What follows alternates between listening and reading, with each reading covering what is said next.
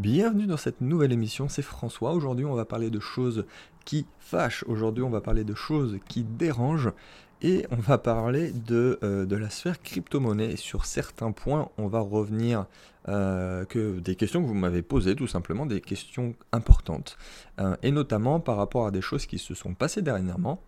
il y a quelques semaines notamment, il y a une décision de la plateforme d'échange de crypto-monnaie Binance qui a fait beaucoup beaucoup de bruit. Euh, en effet, euh, dans un communiqué de la plateforme Binance, elle a décidé en fait de délister plusieurs projets de sa plateforme. Des projets comme euh, Economy, Salt, Wings, qui ont été en fait purement et simplement virés pour différentes raisons, et surtout le projet Substratum, que j'affectionne tout particulièrement, que je conseille, euh, et qui bénéficiait d'une certaine hype, il faut le dire, et qui a fait le plus fait parler de lui, notamment avec des échanges vraiment euh, assez tendus entre les équipes de, Binance et les équipes de Substratum. Donc cet événement, ça soulève, de nombreuses questions qui touchent à la régulation du secteur des crypto-monnaies, avec les, milliers de projets cryptoactifs euh, qui sont créés dont beaucoup bah, sont inutiles, frauduleux, mal gérés ou, abandonnés des fois.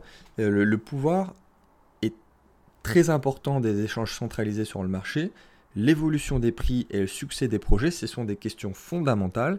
Et donc, est-ce que euh, Binance est, se prend pour la Corée du Sud ou est-ce que Substratum est une arnaque, est un shitcoin? Tout un programme. Mais on va d'abord revenir rapidement sur ce projet, donc sur Substratum, euh, qui ne vaut aujourd'hui plus grand chose, euh, mais qui, je le rappelle, est toujours un projet assez intéressant. Donc on va revenir depuis le début. Substratum, c'est un réseau open source qui permet de louer euh, son ordinateur en tant que serveur d'hébergement. Donc en gros, ça permet de gagner un complément de revenus en crypto si on loue les capacités de notre ordinateur à des personnes qui en ont besoin c'est euh, une vraie rente potentielle et une vraie euh, idée révolutionnaire. Donc c'est aussi un moyen de mettre fin à l'Internet centralisé comme on le connaît aujourd'hui et en apportant la décentralisation de la blockchain à un nouvel Internet 3.0. Euh, donc l'idée est, que ça soit en fait plus accessible au plus grand nombre et que ça soit très très démocratisé. L'autre intérêt, c'est aussi de, de pirater, si je puis dire, les, dictatures qui contrôlent Internet et de permettre l'accès à tout le monde au même contenu, quel que soit le pays. Et ça, c'est important, c'est même très important. Bref, donc c'est un projet réellement révolutionnaire pour la société, vraiment très très largement, euh, et qui a aussi un réel intérêt économique. C'est-à-dire que tout ça permet une meilleure diffusion des, idées et du savoir à l'ensemble du monde, donc c'est pas rien. Euh, dès lors, euh, je n'avais pas d'autre choix que de parler de ce projet et de, proposer d'y investir. Moi-même, j'ai investi tant l'opportunité me semblait, et me semble toujours d'ailleurs, euh, majeure. Donc très clairement, on n'est pas du tout sur ce qu'on pourrait appeler un shitcoin. C'est un, projet intéressant avec une vraie équipe de, développeurs derrière, mais ils ont quand même fait des boulettes. C'est-à-dire que, comme toute startup, il y a des décisions qui peuvent être prises euh, à la va-vite et qui entraînent des suspicions et des mécontentements des, gens qui suivent, de la communauté. Donc ce qui s'est passé, c'est que le projet initial euh, prenait du, retard et qu'ils ont décidé en fait de se lancer dans un second projet en parallèle. La création d'un échange décentralisé. Euh, bien que ça puisse se, comprendre parce que les deux projets sont différents, la décision en fait de se lancer dans une nouvelle levée de fonds plutôt en fait que d'utiliser Substratum comme monnaie d'échange sur cet échange, a entraîné en fait beaucoup, beaucoup de mécontentement, notamment sur le point là. Ah, il y a d'autres problèmes qui sont survenus ensuite. Il y a eu des, fausses annonces, il y a eu des, pratiques douteuses euh, diverses. Il y a eu un usage des fonds un peu suspect par moment. Donc Binance, euh, une autre plateforme aussi Qcoin, ont décidé en fait tout simplement de délister cette crypto-monnaie. Alors, il apparaît clairement que c'est à juste titre euh, que tant le projet est basé de base est, assez formidable, mais il y a eu quand même des décisions euh, un peu, on va, le dire, perplexes. On est vraiment perplexe. Donc, ça s'est mis à ressembler quand même, à avoir quelques caractéristiques d'un scam. Euh, mais je voulais profiter de, cet événement pour mettre en avant justement une, une anomalie du marché des crypto-monnaies, c'est les échanges bah, centralisés tout simplement. Et donc, est-ce que le rôle d'une plateforme d'échange, c'est de décider si telle ou telle crypto euh, a le droit de vivre ou non? C'est quand même une, question fondamentale. Donc, est-ce que le rôle d'une plateforme d'échange, c'est de décider si telle ou telle crypto a le droit de vivre ou non? Et les échanges, ils ont, en tout cas centralisés, ils ont beaucoup de défauts. Donc c'est vraiment le lieu où les tokens sont le plus en danger, déjà en cas de piratage, c'est aussi un lieu de pouvoir énorme dans la cryptosphère, parce que combien de personnes déjà, de base, moi le premier, attendent qu'un token soit listé sur tel ou tel échange pour espérer un pump? Donc il y a des pumps qui n'ont rien au final de fondamental, mais sont assimilables à de la manipulation de marché, il faut le dire. Donc pour être sur un échange, je ne sais pas si tu le sais, mais il faut souvent payer très très cher. Alors les plus gros, il faut payer beaucoup de bitcoin. Et il y a de nombreux échanges qui ont eu des pratiques bah, clairement mafieuses qui consistent bah, à gonfler artificiellement leur volume d'échange pour attirer des projets de crypto et de leur faire payer très cher l'adhésion. Et, euh, à l'inverse, je te pose la question, mais combien de projets révolutionnaires sont aujourd'hui inconnus car ils ne sont pas listés ou alors sont listés sur très peu d'échanges, sur des petits échanges, parce qu'ils ne peuvent pas rentrer en fait sur les gros échanges centralisés. Donc ça fait vraiment mafieux. Euh, et pourquoi certains tokens, comme Substratum, sont délistés, alors que d'autres qui ont eu euh, et qui ont pu commettre les mêmes erreurs restent listés. Donc il y a beaucoup de questions dans, ce podcast, mais ça reste passionnant tout en étant euh, quand même un peu, un peu tendu le, projet. Hein. Donc toujours est-il que les projets de crypto, euh, qu'ils soient listés ou non sur un échange, ça ne change rien à leur valeur fondamentale. Et ça, c'est important de le comprendre. Donc pourquoi Substratum s'est effondré euh, suite à des listages de Binance? Ça, c'est facile à comprendre, mais est-ce que c'est une erreur d'appréciation des investisseurs ou un abus de pouvoir des échanges? Ou encore, c'est le, rôle de régulateur responsable de la part de ces échanges? C'est un vrai débat, euh, qui est ouvert. Mais euh, quoi qu'il en soit, et, ce qu'on pense de cette polémique, il est évident que dans un univers décentralisé comme la blockchain, il faut trouver une alternative en fait. Et cette alternative, ce sont les échanges décentralisés. C'est des échanges qui sont eux-mêmes basés sur la technologie blockchain. Donc, deuxième partie de ce podcast, pourquoi faut-il que nous entrions dans l'ère des échanges décentralisés? Comme je l'ai déjà euh, commencé à l'aborder depuis le début de cette émission, les échanges centralisés posent un grand nombre de problèmes et des questions. On a posé beaucoup de questions. Donc, tout d'abord, il faut savoir que lorsque on transfère et qu'on achète des cryptos actifs sur un échange centralisé, les cryptos en question ne nous appartiennent pas vraiment. C'est-à-dire qu'on nous offre euh, la possibilité, le contrôle on offre le contrôle à la plateforme et au final on leur fait confiance pour garder et sécuriser notre argent. Euh, pourtant, la confiance dans ces échanges, c'est pas si évident que ça, surtout quand on connaît vraiment comment ça fonctionne. Et comme en témoignent les, derniers, euh, les dernières fraudes et les multiples hacks de plateformes qui nuisent tant au marché des cryptos et, aussi à l'arrivée en fait massive des cryptos dans le grand public. Donc c'est super important comme question. C'est un vrai problème euh, parce que quand il y a une super news qui sort, l'écho médiatique est très faible. Par contre, quand on apprend qu'il y a un piratage, euh, qui ça, entraîne le vol de 10 millions de dollars en crypto, on en parle dans le monde entier et c'est tout l'écosystème blockchain qui prend un coup dans sa course pour se développer dans le monde. Donc, il y a des tas de problèmes euh, qui arrivent sur les échanges, comme aussi l'impossibilité momentanée de retirer ou de déposer des tokens ou de trader tel ou tel token pour des raisons parfois difficiles à expliquer. Et ça aussi c'est important.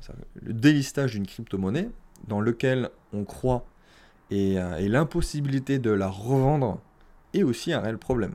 Alors même si le but affiché au départ c'est de protéger les investisseurs, sauf qu'en fait en délistant un token et donc lui faire perdre énormément de valeur instantanément, ce n'est pas du tout protéger les investisseurs. C'est au contraire, c'est leur faire faire fondre leur patrimoine, carrément. Donc les modalités euh, qui concernent les frais pour évoluer qui, peuvent évoluer à tout moment. Et bref, on, est à la merci en fait de, ces market makers, de ces plateformes. il y a des milliers de plaintes qui ont été déposées, y compris contre des très, très gros exchanges grand public euh, comme Coinbase par exemple, avec des transferts d'argent bah, qui n'arrivent jamais ou qui disparaissent, et un service client qui répond pas forcément. Évidemment, les fraudes, les hacks réels, euh, ou montés par les échanges eux-mêmes des fois, ça fait partie de ça. Alors bien souvent, euh, beaucoup d'échanges aussi font bien leur travail, il faut le dire, hein, c'est pas non plus que noir, mais on n'est jamais à l'abri dans un univers centralisé comme ça reste encore malheureusement le cas aujourd'hui, et que même les plus sérieux se mettent à faire n'importe quoi. Donc ce qui est dramatique dans un univers des crypto-monnaies qui est non régulé, ou très peu, euh, par les, institutions. Donc aujourd'hui, le problème dans l'achat des cryptos, c'est qu'on est émancipé du contrôle des institutions. Mais on n'a pas encore intégré la technologie blockchain qui permet de se passer d'un tiers de confiance. C'est là que ça devient intéressant en fait, c'est comme si dans la transaction immobilière, on s'était passé du notaire. Ok, très bien. Euh, on a tué l'intermédiaire.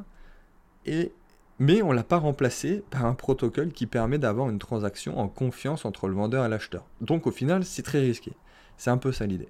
Donc tu l'as bien compris, c'est vraiment urgent d'entrer dans une nouvelle ère, celle des échanges décentralisés. Donc, qu'est-ce qu'un échange décentralisé? Pour faire simple. C'est un échange. On va supprimer le tiers de confiance. Et, et comme je l'ai dit à plusieurs reprises, un des buts de la blockchain, c'est, et ça sera à terme, de supprimer les intermédiaires, comme le notaire dans une transaction immobilière, comme des plateformes euh, type Uber et Airbnb qui est entre les deux, qui reste, qui prend sa commission. Donc l'échange décentralisé, ça permet en fait de se passer des plateformes d'échange traditionnelles avec tous leurs problèmes de fraude, de hack et de choix arbitraires. Donc il y, a plein de choses à dire sur les échanges décentralisés, ça va régler beaucoup de problèmes. Donc on va, de 1, on va rester maître de ses propres cryptos, point fondamental. En 2, on va avoir des transactions effectuées, donc pas besoin de faire de retrait vers votre portefeuille, car ça se fait directement de portefeuille à portefeuille en fait. 3, bah, si la plateforme décentralisée disparaît, bah, ça n'a aucune incidence, vu que c'est de portefeuille à portefeuille et c'est bien, euh, bien positionné à un moment donné, donc même si ça disparaît, c'est pas grave. 4, ben, il n'y a aucun risque de faillite ou de hack, forcément. 5, euh, pas de contraintes administratives, donc plus besoin quand on s'inscrit sur une plateforme ben, de, de, donner ses documents. Euh, il n'y a pas de limite qui est imposée, il n'y a pas de plafond, donc on est vraiment libre. On est libre et autonome dans notre vie d'investisseur. 6, euh, l'ajout d'une crypto-monnaie à l'offre ne dépend pas du bon vouloir de la plateforme. Encore une fois, c'est important. Qui demande des frais exorbitants pour ajouter une crypto-devise à son offre. donc, on peut laisser penser que l'univers des échanges centralisés est proche de la spoliation mafieuse, encore une fois. Euh, alors, ceci étant, les échanges décentralisés ne sont pas encore euh, très, très avancés. On est vraiment au début et ceux existants sont encore très peu utilisés. C'est là que c'est un peu, un peu compliqué, c'est ce qui ça implique en fait du faible, de cette faible liquidité, des difficultés pour faire des échanges. C'est-à-dire qu'actuellement, les volumes d'échanges totaux peinent à dépasser le million sur, euh, sur la plupart des échanges décentralisés, là où les grosses plateformes centralisées ont des volumes d'échanges qui se comptent en centaines de millions, voire des milliards. Donc il y a deux options, c'est pas compliqué, il y a deux options sont maintenant possibles pour les cryptos, c'est soit les investisseurs prennent conscience qu'il faut migrer vers ces échanges. Donc, ça me semble compliqué parce que ça veut dire qu'il y a beaucoup de personnes qui aimeraient y investir, mais il y en a peu qui passent à l'acte en raison justement de la faible liquidité. Et on y trouve peu de traders, alors que ce sont eux aussi qui amènent la liquidité, la liquidité sur les marchés, avec des transactions en scalping, en intraday, en day trading. Et deuxième choix, c'est soit on, assiste à une conversion des gros échanges centralisés en échanges décentralisés. C'est ce qui est en train de se passer. Euh, et je me dirigerai plus vers cette seconde direction. Euh, ça me semble plus intelligent. Donc, Binance, par exemple, enfin, par exemple, ça, reste Binance, a récemment annoncé la création d'une plateforme d'échange décentralisé. Alors, étant, euh, étant donné la dominance de ces plateformes, il est très probable que tout le monde, au final, finisse par migrer sur ces plateformes dans les prochaines années, voire dans les mois à venir. Mais le paradoxe, écoute-moi bien, le paradoxe vraiment drôle, c'est pas si drôle que ça au final, c'est que bah, il y a des projets délistés bah, comme Substratum pourront être échangés sur l'échange décentralisé de Binance, puisque ces plateformes sont libres par nature et qu'il est même possible de, créer sa propre crypto-monnaie. Donc là où Binance a fait perdre la totalité presque de la valeur de Substratum, alors que Substratum pourra être échangé sur l'échange décentralisé de Binance. Donc c'est vraiment un paradoxe. Euh, et, l'univers des cryptos est en pleine euh, mutation. C'est encore une fois passionnant, mais depuis euh, plus d'un an, il y a eu des avancées vraiment majeures qui ont eu lieu, alors que le marché est toujours un bear market, aux grandes dames de certains, mais plus que jamais, les bases commencent à être posées pour un développement massif du marché des cryptos. Et ça doit passer aussi par les plateformes décentralisées. C'est un enjeu mais juste indispensable en fait. Et, c'est pourquoi il faut que tu restes attentif si tu suis le marché des cryptos, ou que tu es un simple investisseur qui écoute cette émission et qui a envie d'investir sur les cryptos, il faut suivre ces évolutions et surtout aussi se former euh, pour pas rater le train et, être largué une fois que ça arrive et pas comprendre.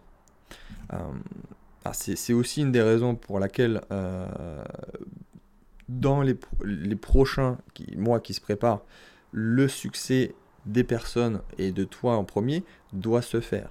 C'est-à-dire que le marché des cryptoactifs, euh, après, euh, ça sera trop tard en fait. Ce sera trop tard par la suite. Donc je, t'invite vraiment à revoir potentiellement tout mon contenu sur le sujet, toutes les émissions podcast précédentes.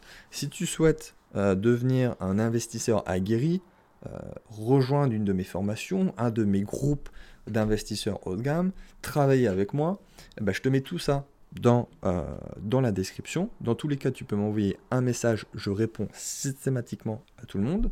Euh, et puis je te dis à très vite, euh, à très vite dans une prochaine émission, à très vite de l'autre côté.